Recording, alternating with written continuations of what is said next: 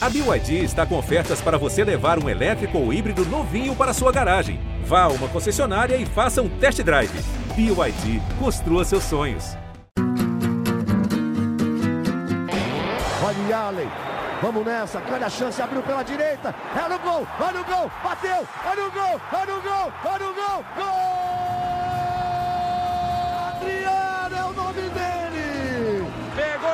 tá viva dentro da grande área, o Fernandão bate, gol! Faz o gol, garoto. Faz o gol, faz o gol, faz o gol, faz o gol. É no gol, é no gol, é no gol. É do Inter. Quem se acostumou a ser protagonista não deixaria o futebol como um coadjuvante. Abrimos o podcast do Esporte Clube Internacional, episódio 142, com uma frase com ares poéticos de Tomás Rames.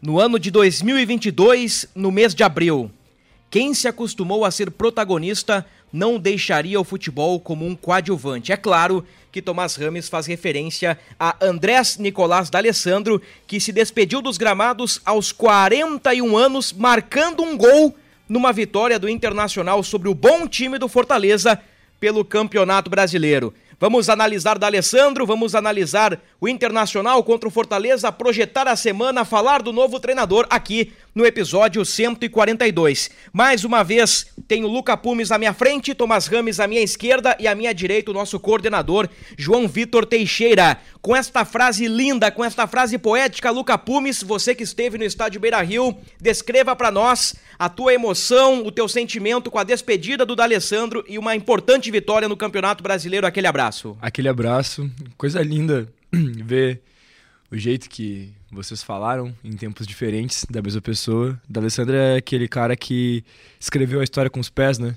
Escreveu a história com os pés da maneira mais bonita possível e terminou a carreira de uma maneira brilhante, não tinha como ser diferente. Acho que os deuses do futebol, a gente pode falar sobre eles hoje, não deixariam que qualquer roteiro pudesse estragar o final lindo que foi.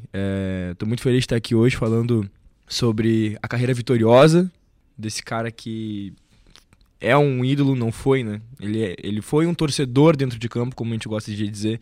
Brigou com o juiz, expressou insatisfação de diversas maneiras em relação ao futebol brasileiro, em relação à estrutura do Inter, em relação ao time dentro de campo, a arbitragem. Tudo que ele fez pelo Inter e pelo futebol brasileiro é muito grande, não à toa hoje ele é também um cidadão brasileiro.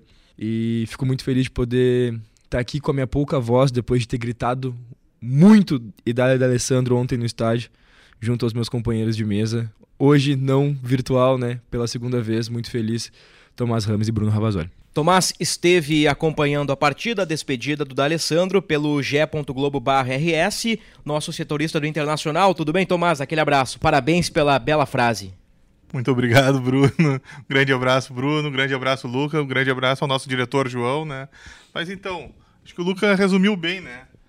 O roteiro do jogo foi impressionante, né? O Inter começou com problemas, saiu atrás e quando parecia que ia terminar o primeiro tempo perdendo, o D'Alessandro não deu nem tempo, né? No minuto seguinte, uh, fez um belo gol, passou por dois marcadores e chutou, né? Superou o Max Wallef e, e aí o Beira-Rio ficou enlouquecido, né? O êxtase dos 36 mil presentes, ele correndo para um lado, assim, disparada, com os jogadores tentando ir atrás dele. Aí quando conseguiram pegar, levantaram ele. Foi uma coisa muito bonita o que aconteceu ontem no Beira Rio. Um, acho que todos os torcedores esperavam isso. Aí ainda voltou para o segundo tempo, resistiu até os 25, até o momento derradeiro, quando o Cauã, o auxiliar da comissão permanente e o interino, uh, trocou ele pelo Bosquilha. Ele sai emocionado, né, chorando. Abraço Bosquilha, abraço Dourado, que era um companheiro dele por muito tempo, né? Inclusive foi na outra passagem quem sucedeu, quem recebeu a braçadeira de capitão ele no jogo ele dá a braçadeira para outro velho companheiro dele, que era o Moledo, aí recebe abraço do Cauã, do Julinho Camargo, do Pavan, de todo mundo que estava no banco. Talvez, né, para completar o enredo, uma coisa que ainda é mais maluca, né, porque o Alessandro, como bem o Luca disse, né, virou um ídolo dos colorados. E o autor do gol, casualmente, é um fã do Alessandro, né, que é o alemão que é de uma família colorada, que pediu um, em um aeroporto para bater uma foto com o D'Alessandro, tinha isso quase como um troféu, e quis o destino que ele fizesse o gol da vitória. Inclusive, quando ele sai para comemorar, o D'Alessandro sai enlouquecido atrás dele em cima dele. Então é um enredo muito bonito para esse fim de carreira do D'Alessandro.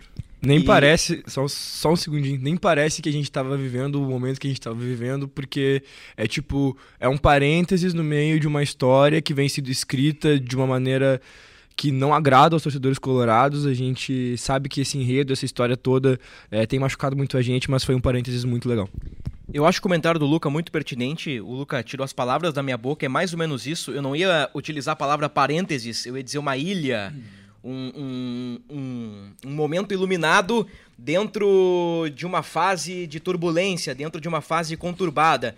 O Inter do Medina não conseguindo resultados, o Inter buscando um novo treinador, o início de campeonato brasileiro preocupante após a derrota para o Atlético Mineiro, os empates uh, vexatórios na Copa Sul-Americana contra dois clubes muito fracos. Tudo isso trazendo e formando um cenário negativo e na despedida do D'Alessandro como disse o Luca, um parênteses, uma ilha, uma estrela brilha, um cara iluminado da Alessandro, um minuto depois do gol do Pikachu, passa por dois adversários, o segundo um drible, cara passou lotado, da Alessandro comeu o cara no lance, bateu de canhota, Max Wallaf não não foi muito bem no lance, mas mérito total do D'Alessandro que aos 41 anos empatou o jogo e resistiu até os 25 minutos do segundo tempo. E nessa energia, como disse o Cauã de Almeida, né? Ele justificou a entrada do D'Alessandro querendo explorar a, a, atmosfera, querendo explorar o clima, o torcedor do Internacional. Essa foi a justificativa, uma das, né?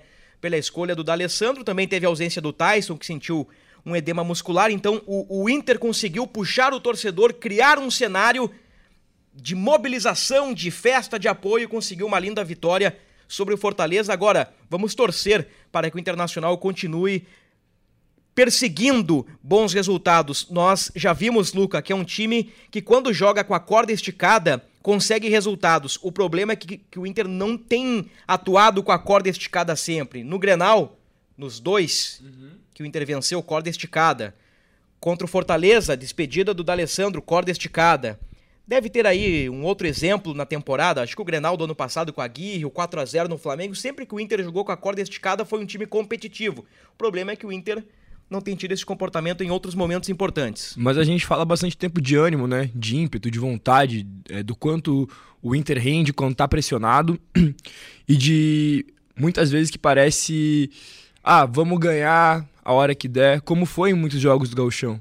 É, e eu e é, vocês são meus companheiros de podcast, vocês lembram que eu falei isso em alguns momentos? Tipo, o Inter não pode jogar achando que vai ganhar a qualquer momento, porque não vai, porque não é um time que sobra de, em questão de qualidade.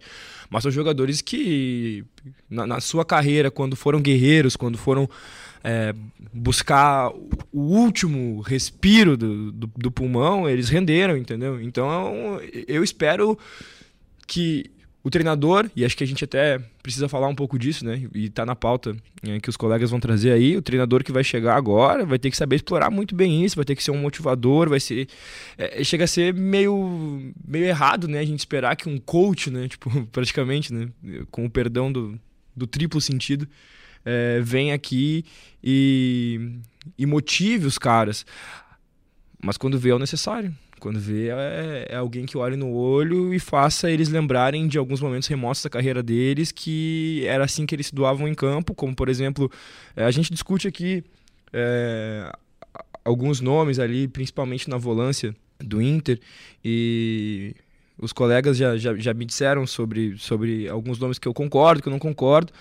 Mas principalmente eu acredito que hoje quem tem que jogar no Inter é quem tem mais ímpeto, quem tem mais vontade e a qualidade técnica fica para segundo plano, entendeu? Porque não adianta o cara ser o melhor, não adianta o cara jogar de cabeça erguida e não querer jogar dentro de campo. Ainda sobre D'Alessandro, ele marcou um gol na vitória sobre o Fortaleza. Ele deu um belo passe pro Maurício, né? O, o Maurício chuta, a bola desvia no zagueiro, se não me engano, no Marcelo Benevenuto, vai para escanteio mas o árbitro marca tiro de meta. Então a despedida do D'Alessandro poderia ter, além do gol, uma assistência também para o Maurício. 529 jogos com a camisa do Internacional, o segundo atleta que mais vestiu o manto vermelho, atrás somente de Valdomiro, que bateu, ultrapassou os 800 jogos. Dificilmente alguém na história vai ultrapassar Aí não tem como, né? o Valdomiro. D'Alessandro, então, 529 jogos, 97 gols, 113 assistências. É o artilheiro do novo estádio Beira Rio. O D'Alessandro que eu fico pensando, né? Puxa vida, né, cara? O D'Alessandro entrou tão bem contra o Fortaleza. E tipo assim, vamos lá. Tem suas limitações físicas, é um cara já de 41 anos, tecnicamente sobra, mas o D'Alessandro mostrou um nível de Série A contra o Fortaleza. Por que, que esse cara não jogou mais vezes contra o. sei lá, qualquer time do Galchão, time da Sul-Americana? Ele veio pra isso, né? E, e vamos lá, já colocando um outro assunto na mesa. Por que que escantearam o Moledo? Ah, o Moledo não tá bem. Aí, vamos confiar no relato do dia a dia, tá? Vamos confiar nas pessoas que estão lá. Ah, o Moledo tá inseguro. Ah, o Moledo tá isso. Ah, o Moledo tá aquilo. Aí no primeiro jogo que o Medina sai, o Cauã de Almeida, 33 anos, mata no peito, coloca o Moledo e o cara simplesmente sobra. Simplesmente sobra. Alguém cometeu um grave equívoco no estádio Beira-Rio. O Inter testou as mais variadas duplas de zaga. E na hora que o cara testa o Moledo, o Moledo reafirma aquilo que todos nós já sabíamos. Em forma, é o melhor zagueiro do Esporte Clube Internacional, Tomás Rames. É, Bruno. Eu concordo. O Moledo é o melhor zagueiro do Inter, né? Mesmo um ano e três meses sem jogar, né? Tipo, ele tinha entrado até minutos no, no jogo contra o Guairenha, né? Mas ele recebeu uma oportunidade como titular, jogou a partida inteira e Não, não é possível que o Moledo ficou pronto justamente para a despedida do Alessandro. Não, não é possível. Ele tava esse, se preparando pra isso. esse cara tá É um pronto. amigo antigo, esse né? cara Por tá pronto que há um mês. O Moledo tá pronto há um mês para jogar, por que não jogava? É, é inacreditável as coisas que aconteceram no, no bastidor colorado, Luca. É, o Rodrigo Moledo ele tem uma história recente no Inter de, de momentos que ele fica fora, é, não só pela lesão, mas antes disso, por opção técnica, que muitas vezes a gente fica, bah, mas será que, que é isso mesmo? Porque. Um parênteses, quando tu disse que o Moledo ficou fora por questão técnica, tu tá cutucando o Eduardo Cudê, é isso? Sim, aí eu vou dizer, Tá, eu, eu, um cara muito fã de Eduardo Cudê, sinto que a, a falácia de que o Moledo. Tá. Eu não vou dizer também agora que o Moledo é o cara mais brilhante na saída de bola, mas ele não é um, Mas um ele teve uma extremamente daquelas duro. saídas de bola dele, né? Que ele foi até o campo de ataque. Pô, ontem, cara, ele não é um cara extremamente duro, ele não é o cara mais cabeça de bagre, como o seu Josué de Ornelas, meu pai gosta de falar. E eu acho, acho meio, meio bizarro isso. Ok, eu sinto também que isso também tenha tido o dedo da direção, porque se precisava dar tempo ao Fux, precisava também fazer com que ele Fux ou Bruno Fux lá em Bruno Fux. 2020 com o Cudê. Claro, porque ele eles queriam vender e tanto ele conseguiu ser vendido, mas a partir Depois entrou o Zé Gabriel. Exatamente, só que aí, ó, a partir da saída do Bruno Fux, ó, conseguimos fazer o que precisávamos fazer, aí não, não, não se continua com o argumento de que é, o Moledo tá fora só por causa daquilo. Entende? Tipo, pô, já vendemos o cara, o cara é o nosso melhor zagueiro, sempre foi. Nas, acho que a partir do momento que ele apareceu no time do Inter, também a gente teve a dupla Rodrigo Moledo e Juan, né? Que hoje tá brilhando na Europa aí e tem uma carreira muito sólida. O Rua Jesus. O Rua Jesus. Foi uma baita dupla de zaga que foi a acho que foi a primeira dupla de zaga que o Inter teve após é, o Índio se aposentar ali e tal. Eu, eu me lembro ma- mais ou menos mais ou menos dessa maneira. Vocês lembram qual foi a dupla de zaga em 2013? Que o Inter chegou a, a beliscar a liderança com Dunga, aí a direção vende no meio do ano o Moledo e o Fred, e dali adiante o time cai. Era Rodrigo Moledo e, e, e Juan, ex-Flamengo? Pode ser? O Juan, quarto zagueiro da seleção brasileira, eu acho que era isso, né?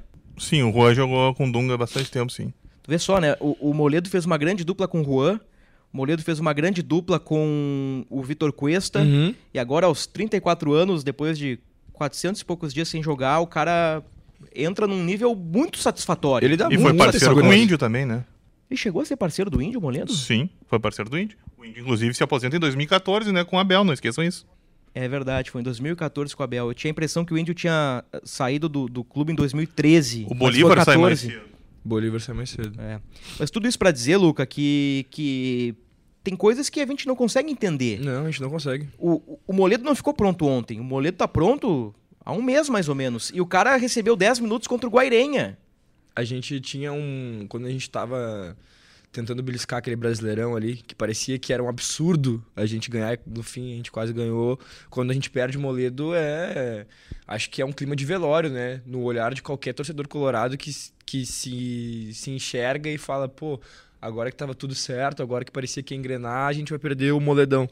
E fez falta pro final, fez falta pro final do, do, do, do campeonato, com certeza, até porque a gente acabou entrando em campo, por exemplo, com o Lucas Ribeiro. Hoje no Ceará. É, então acho que no momento que ele, pela maneira com que ele sai, Acho que no primeiro momento em que ele pudesse estar em campo, ele deveria estar. Acho que mais um dos erros, né? a gente vive falando de erros. Ah, eu acho que isso foi um erro da direção, acho que isso foi um erro do, da, da comissão técnica, eu acho que isso foi um erro de tal. Não, mais um dos grandes erros que a gente cometeu nesse início de ano.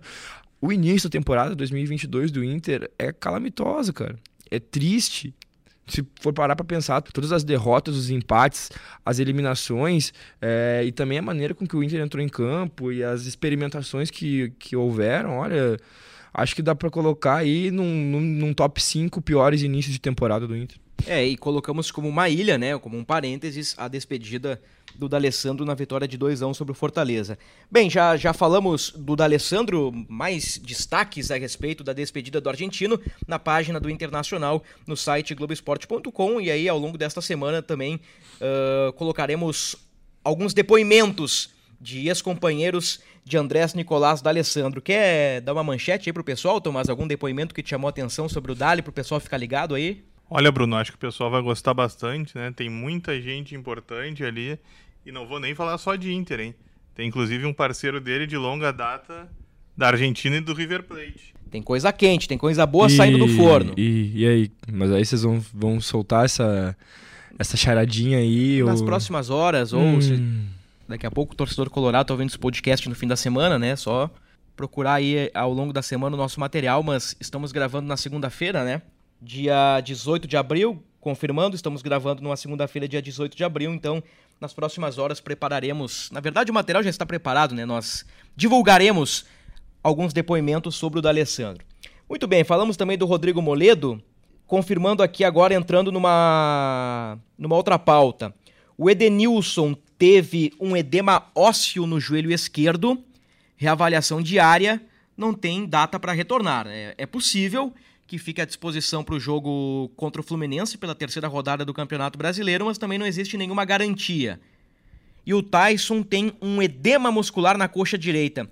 O Inter não tem tantas lesões no ano, né, Tomás? Mas é, é edema para cá, é desconforto para lá. Tem chamado a atenção assim que o pessoal tem ficado fora por conta. Uh, uh, de... O Wanderson é um exemplo, né, de edema, né? Sem dúvida, Bruno. O Wanderson que ainda não estreou, né? O Wanderson vai precisar mais entre uma semana e dez dias, né? O o Edenilson, que tá com, você bem falou, o Edenilson tá com edema no, no joelho esquerdo, o Thais está com edema na coxa direita, né, o mesmo problema do Wanderson. E dependendo de como eles reagirem aos exames, eles podem até surgir no, no final de semana contra o Fluminense. Né? O Inter tem alguns problemas, né? Tem o David, que se recupera de uma lesão muscular na coxa direita, né? Tem o Moisés, que está com uma lesão no joelho esquerdo também. E também, mais distante ainda, o, o Thiago Barbosa, o Thiago Barbosa, que tinha uma prisão de dois meses, ficou fora por uma lesão muscular na cor direita. E o Kaique, né, que teve também uma lesão na cor direita e vai ficar cinco semanas fora. O Lisieiro, que ficou fora do jogo contra o Fortaleza por causa de uma virose, e esse não preocupa. Ô, ô Luca, você que esteve no estádio Beira-Rio, René trouxe solidez ao lado esquerdo. Tua opinião sobre a estreia do lateral esquerdo René? Ah, eu gostei bastante do, do René, a gente tem esse problema aí na lateral esquerda, embora eu acredite que tenha faltado um pouco de. Não vou nem dizer de ousadia, né, cara? Um pouco de senso, um pouco de confiança né, por falta da comissão técnica anterior e não dar experimentação ao Taolara, né? que é um destaque da base aí. É, a gente está vendo aí outro lateral do Inter chegando ao Real Madrid agora, o Vinícius Tobias, que a gente não deu uma oportunidade para o cara por aqui. É ok, o Inter fez um negócio é, que por momento talvez fosse bom com o Shakhtar e agora o cara já fazendo um, um protagonizando né, um, uma transferência aí para um, um mercado extremamente quente, né? Querendo ou não, a gente pode chamar o Real Madrid, se não de um dos maiores ou maior clube do mundo, né? E infelizmente a gente não vê alguns destaques da base aparecendo por aí, o próprio Rogério, né? Que era um lateral aí que acabou partindo quando o Alisson foi embora. É outro caso de, de, de, lateral que a gente não, não deu chance por aqui. Então, qualquer um que chegue e faça um pouco mais do que a gente estava vendo, a gente já fica empolgado, né? Acho que a gente vai poder falar mais do René nos próximos dias, comparando uma atuação com outra, mas eu gostei do que eu vi no começo. Feijão com arroz, Bem feitinho, né, Tomás? Tirando o lance do pênalti, talvez é importante ter sorte também, né? Tenha tido. Apesar do pênalti, de ter feito o pênalti, né? Que poderia uh, complicar esse início dele, né? Deu sorte, porque né, o Pikachu meteu na trave, né? Isso também dá uma ajuda Bom pra Iago ele, né? Pikachu. Bom Iago Pikachu. Eu gosto.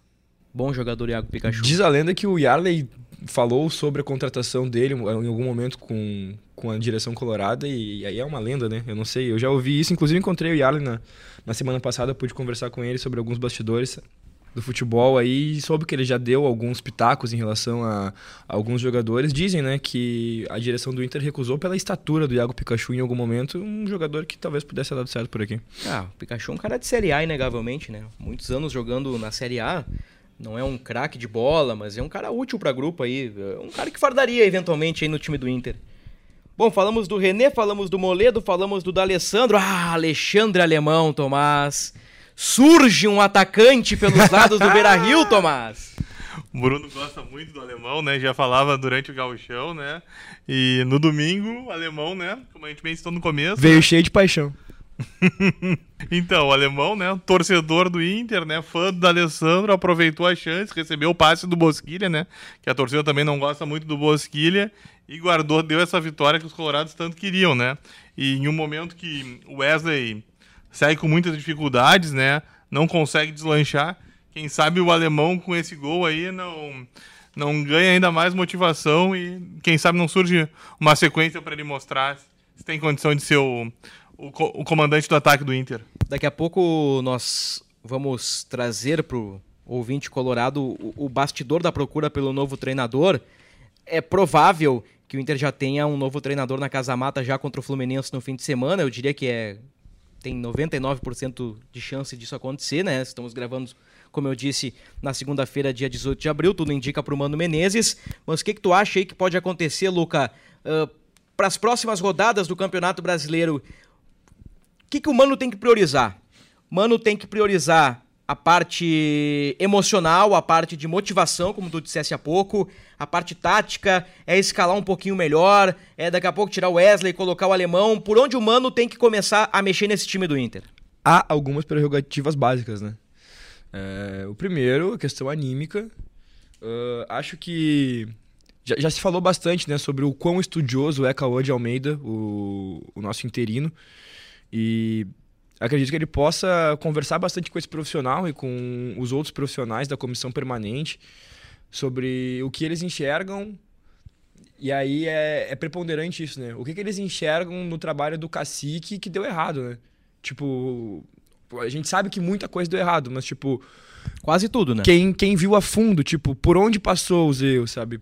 Por onde passaram os erros, né? O, o que, que cada erro tem, tem para ensinar e o que, que se pode fazer para melhorar em relação a isso. Mas a primeira questão é anímica. Acho que não vai pegar um ânimo tão baixo, porque vem dessa, dessa, dessa vitória contra o Fortaleza, que foi uma vitória muito importante, né?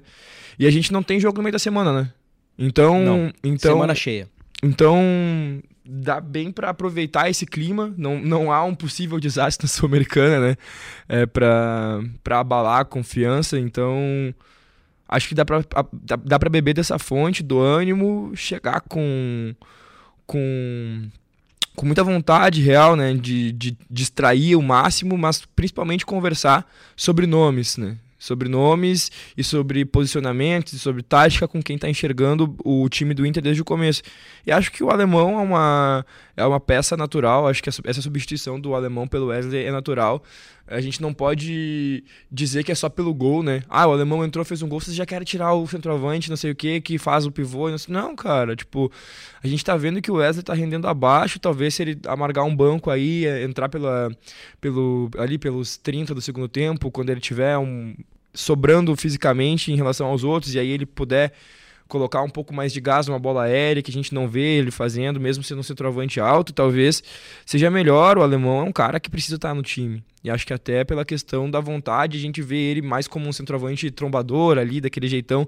Muita gente tem comparado ao início do Leandro Damião. Eu acho que é muito cedo pra gente falar em comparações, em citar, mas ele é, ele é um pouco tipo, meio destrambelhado, assim, na, na questão do, do, se bater com os caras, mas ele, ele perdão, leva pra frente louca. e faz o gol. Meio porra louca mesmo, né? E vai e faz, e aí, às vezes, acho que no meio da semana ele correu até a linha de fundo é, contra um cara ali pra se batendo e conseguiu fazer um cruzamento, o cruzamento foi para fora, foi terrível, mas pro pouco que a gente tava vendo, acho que contra o Guairém é isso, o pouco que a gente tava vendo, aquilo ali já foi um oásis, sabe? Tipo, um oásis de vontade.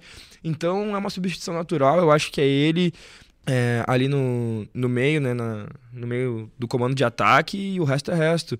Ô Tomás, vamos trazer um pouquinho do, do bastidor da busca pelo novo treinador de desde a saída do Medina até o jogo contra o Fortaleza, até ali o Inter já tinha um nome definido, trabalhou com alguns nomes, alguns foram descartados. Como é que foi esse, esse bastidor aí pela procura do novo técnico Inter que prontamente descartou estrangeiros?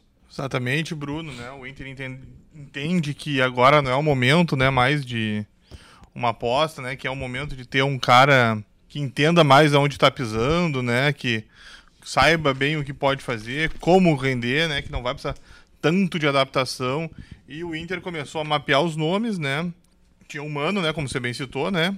O Lisca, o Odair, que tinha uma multa bem alta, né, no 2 milhões de dólares que dá mais de 10 milhões agora pela cotação atual, agora eu não vou saber bem quanto vai dar, mas é mais de 10 milhões. Inviável, inviável. 10 inviabil... milhões, 10 é, milhões a grosso modo. É, o que inviabilizaria um movimento do Inter. Né? O Inter tem problemas financeiros, né? O Thiago Nunes, que também tinha um, um, um foi um nome visto, mas logo já foi descartado. E o Cuca também era um nome que angariava, né? Tinham entusiastas, mas uh, o Cuca também não, não andou, porque o Cuca também não pretende nesse momento, voltar à linha de frente, né? E assumir uma bronca dessas, né? É, o Cuca abriu mão do, do Atlético Mineiro, campeão brasileiro, o, o milionário Atlético Mineiro, multimilionário Atlético E onde ele é o maior técnico da história, né? É, ganhou Libertadores, ganhou o Campeonato Brasileiro. O Cuca, segundo fontes, passa por um ano sabático. Outras fontes, inclusive fontes do Inter, afirmam que o Cuca está esperando a seleção brasileira. Eu não sei se é uma interpretação deles, se é um achismo, se eles têm de fato alguma informação, mas o Cuca está no direito, né? Depois da Copa do Mundo, o Tite já anunciou, larga a seleção brasileira, voltará a trabalhar em clubes. O nome do Tite foi vinculado ao Arsenal da Inglaterra recentemente. Teremos uma lacuna, se falou aí no noticiário, na, acho que há duas semanas, no Guardiola. Uh, agora tem o Cuca também, Renato Portaluppi correndo bem por fora depois do trabalho do Flamengo, e assim a vida segue. No último podcast, Luca, tivemos o quadro reagindo ao treinador. Teve Agora, gente que gostou, né? Manifestaram gente, no Twitter. Lá. Um abraço, Fabiano. Agora o quadro é o seguinte, ó. Ajudando o novo treinador. ai, ai, ai. Nós vamos escalar o Inter para enfrentar o Fluminense, tendo em vista que Edenilson e Tyson ficam à disposição. Porém, Moisés, Wanderson, David, Kaique, Thiago Barbosa, essa galera segue fora, tá? Quem então, volta à disposição? Edenilson e Tyson. Estão à então, disposição daí. É, vamos colocar que sim, né? Tá. O, o, Edenilson, como nós já dissemos, né? Um edema ósseo no joelho, em princípio, nada muito preocupante. E o Tyson é um edema muscular, também, em princípio, nada muito preocupante. Então, Luca, tu vai dar mastigadinho agora pro novo técnico do Inter a escalação para enfrentar o Fluminense. Vamos lá, o teu goleiro. Meu goleiro é Daniel, não adianta, né? Não é hora de, de, de experimentar. O Kehler é um jogador aí que a gente acredita que possa correr por fora aí, deve ser experimentado até pelas falhas recentes do Daniel, mas acho que nesse momento a gente continua com, com o garoto no gol. Garoto, né? De, pô, a gente fala 27. garoto porque muitos, muito, demorou muito, né, pra, pra, pra ser experimentado, mas ainda para nós é um, é um garoto, né? Algo a acrescentar, Tomás? Eu acho que ficou de bom tamanho a explicação, né? Tá de ótimo tamanho. Eu tava pensando quando, o que, como é que eu tava com 27 anos, eu nem lembro mais. Que, que idade tens, Thomas Ramos, mesmo? Que é importante. 38. 30, 38 anos, Thomas Ramos. Poderia ser meu pai. Opa, podia mesmo, Thomas? Olha, não sei a idade do Lucas, né? Mas talvez. 23, 23 anos. 38, 28, 15. Dá pra ser. É, é o Tomás surfista, né? Cara ativo. talvez. Vamos lá, os laterais. A gente mantém o René. Tá. Acho que chegou para assumir a titularidade.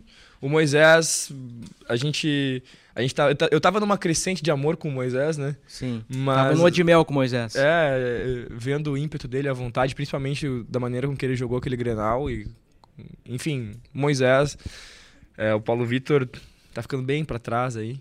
É, mas Aliás, um rápido é parênteses, é eu, eu cara, passou despercebido. O Paulo Vitor ficou no banco contra o Fortaleza? Ficou no banco, perfeito. Obrigado, Tomás. Então é René na direita é o Bustos. Bustos, com certeza. Tá, tua dupla de zaga. Rodrigo Moledo e Bruno Mendes. É, o Rodrigo Moledo, a gente vai rasgar o elogio. dele. mercado, cara, o, o viril mercado. Ah, cara, sinceramente, ontem eu vi um torcedor com a camisa preta, né? A, a do Inter, a que eu adoro usar. A do ano passado. A do ano passado, escrito 25 Gabriel Mercado. Eu fiquei em, em choque. Cara, o mercado é bom, é bom jogador, o mercado. É bom jogador, Eu mas ontem ele- eu, eu, eu acho que ele não fez boa partida e eu vejo ele, às vezes, muito aquém do tempo de bola. Acho que ele faz muitas faltas porque ele não, ele não tá no, no, no tempo É. de bola que ele. É um cara que, É. que precisa jogar, jogar, jogar, jogar, jogar pra atingir a, a plenitude. Ele tá ainda um pouquinho fora de, Com de certeza. ritmo. Mas acredito que enquanto tiver Bruno Mendes e Rodrigo Moledo na ponta dos cascos, aí não, dá, não tem por que dar esse tempo pra ele. né? Rodrigo Moledo e Mercado. Atenção, gravem.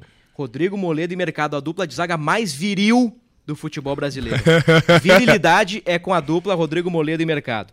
Teus dois volantes. Vamos trabalhar num 4-2-3-1 alá Mano Menezes. Ah lá, Mano Menezes. Ah, eu, eu, eu iria de hum, Gabriel. Tá?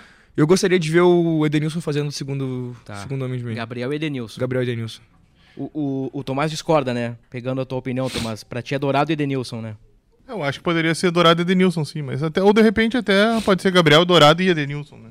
Não, É. mas aí tu deu um pau no Medina semana passada porque o Edenilson tava mal escalado e tu ficou o Edenilson de meia, Tomás. Justamente assim, Opa. né? a gente falou que ele tem que ser oito, pô. Eu? Eu sou sempre que digo, né, que o Edenilson chegou à seleção onde ele jogava. Calma, né? Vamos só, eu só eu gosto de lembrar as coisas, né? Tá bem, então a do Luca é Gabriel e Edenilson. Edenilson fazendo a trin- segunda função de trinca meia. de né? meia aí, Uma trinca de meia, eu jogaria com o Tyson. tá? Ah, o Carlos de, de Pena não. Eu não, não curti muito. Eu realmente não curti muito o, o futebol dele até então. Eu, sei que ele eu tá se adaptando. um bom cara de bola parada, hein? É, Ele a- bater na bola. A bola parada dele foi, realmente foi legal. Surpreendente. Mas aí a gente vai ter. Agora a gente não tem, não tem o D'Alessandro. Bom, cara, eh, Carlos de Pena. Acho que ele vai continuar na, na- na equipe. Eu acho que é um cara que chegando agora, ele, ele vem pra, pra, pra ser titular até o, o Wanderson e o Pedro Henrique poderem eh, brigar pela titularidade. Eu iria de. Eu iria de Carlos de Pena, Tyson. ah, talvez Bosquilha. O Bosquilha reapareceu, né? Maurício- Com assistência. Aí, aí, aí assim, ó. O, o Maurício é um cara que não pode sair do time, né? Não pode sair do time. Tá. Esqueci o Maurício, vamos lá. É, Tá, entre, entre Bosquilha e Carlos de Pena, eu vou ficar por enquanto no Carlos de Pena pra dar mais sequência pra ele, mas não, não, não pelo futebol que ele apresentou Tá. até agora, por ser um cara que tá se adaptando. Tá, então desenhando é Gabriel, Edenilson, Maurício, Tyson, Depena. E aí, na frente, Na o Wesley frente, vai novo- tomar um. O novo Damião ou capa do Batman? Que desgraçado, né, cara? o novo Damião. É... Leandro Alemão. Vamos assim? Leandro. Eu, eu, eu tô brincando com o Tomás na, na redação lá que o, que o alemão é o novo Sobis. Então tem o novo Damião. Quer dar um apelido pro alemão, Tomás? Depois no final do ano a gente compara, a gente ouve esse episódio e pensa: Meu Deus, olha o que a gente disse lá em abril. Não tem nada a ver com fulano e muito menos ainda a ver com o outro. Ah, eu vou deixar o alemão, né, mostrar o futebol dele.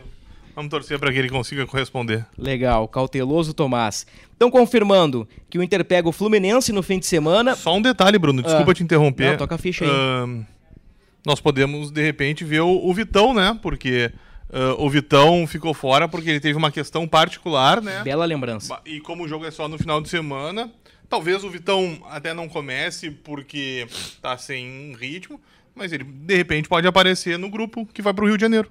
Inter, portanto, pega o Fluminense no fim de semana, o Flu do Abelão fora de casa, depois vai a Colômbia pegar o Independiente de Medellín, depois é o Havaí no Beira-Rio, né? É isso, Fluminense fora, Independente de Medellín fora, Havaí no Beira-Rio, depois Juventude no Jacone no Campeonato Brasileiro. É isso aí mesmo, é Fluminense fora, Independiente fora e o Havaí no Beira-Rio. Luca Pumes, aquele abraço, muito obrigado, até a próxima. Um abraço, satisfação muito grande estar aqui com vocês de novo. Tá sendo um prazer gravar é, pessoalmente. É, queria deixar um abraço pro João, que sem ele nada disso seria possível. E deixar o recado pro D'Alessandro que, irmão, aproveite sua vida, dá um descanso de futebol, depois pensa em voltar pro Inter, e- mas quando pensar em voltar pro Inter, volta querendo, porque tens muito a agregar é, seja num cargo de, de, de comissão, seja num cargo diretivo, ou seja até na Casa Mata, quando vê. E é isso aí, a gente aguarda o teu retorno, seja como for. E aí, meu galo? Um abraço pra ti. Um abraço, Bruno. Um abraço, Luca. Um abraço ao nosso diretor, João, né? Vamos para a próxima edição. Nos vemos em breve. Já que nós estamos rindo, é um podcast, né? Você está ouvindo o áudio, vocês não estão vendo o vídeo, mas nós três estamos aqui com um sorriso de orelha a orelha. Eu quero encerrar o episódio, deixa eu confirmar aqui na minha anotação, episódio 142, com o Tomás declamando um poema para Alessandro. Vai lá, Tomás, por gentileza. Vamos lá. Pegue o lencinho, torcedor colorado. Quem se acostumou a ser protagonista não deixaria o futebol como um coadjuvante. Um abraço, pessoal.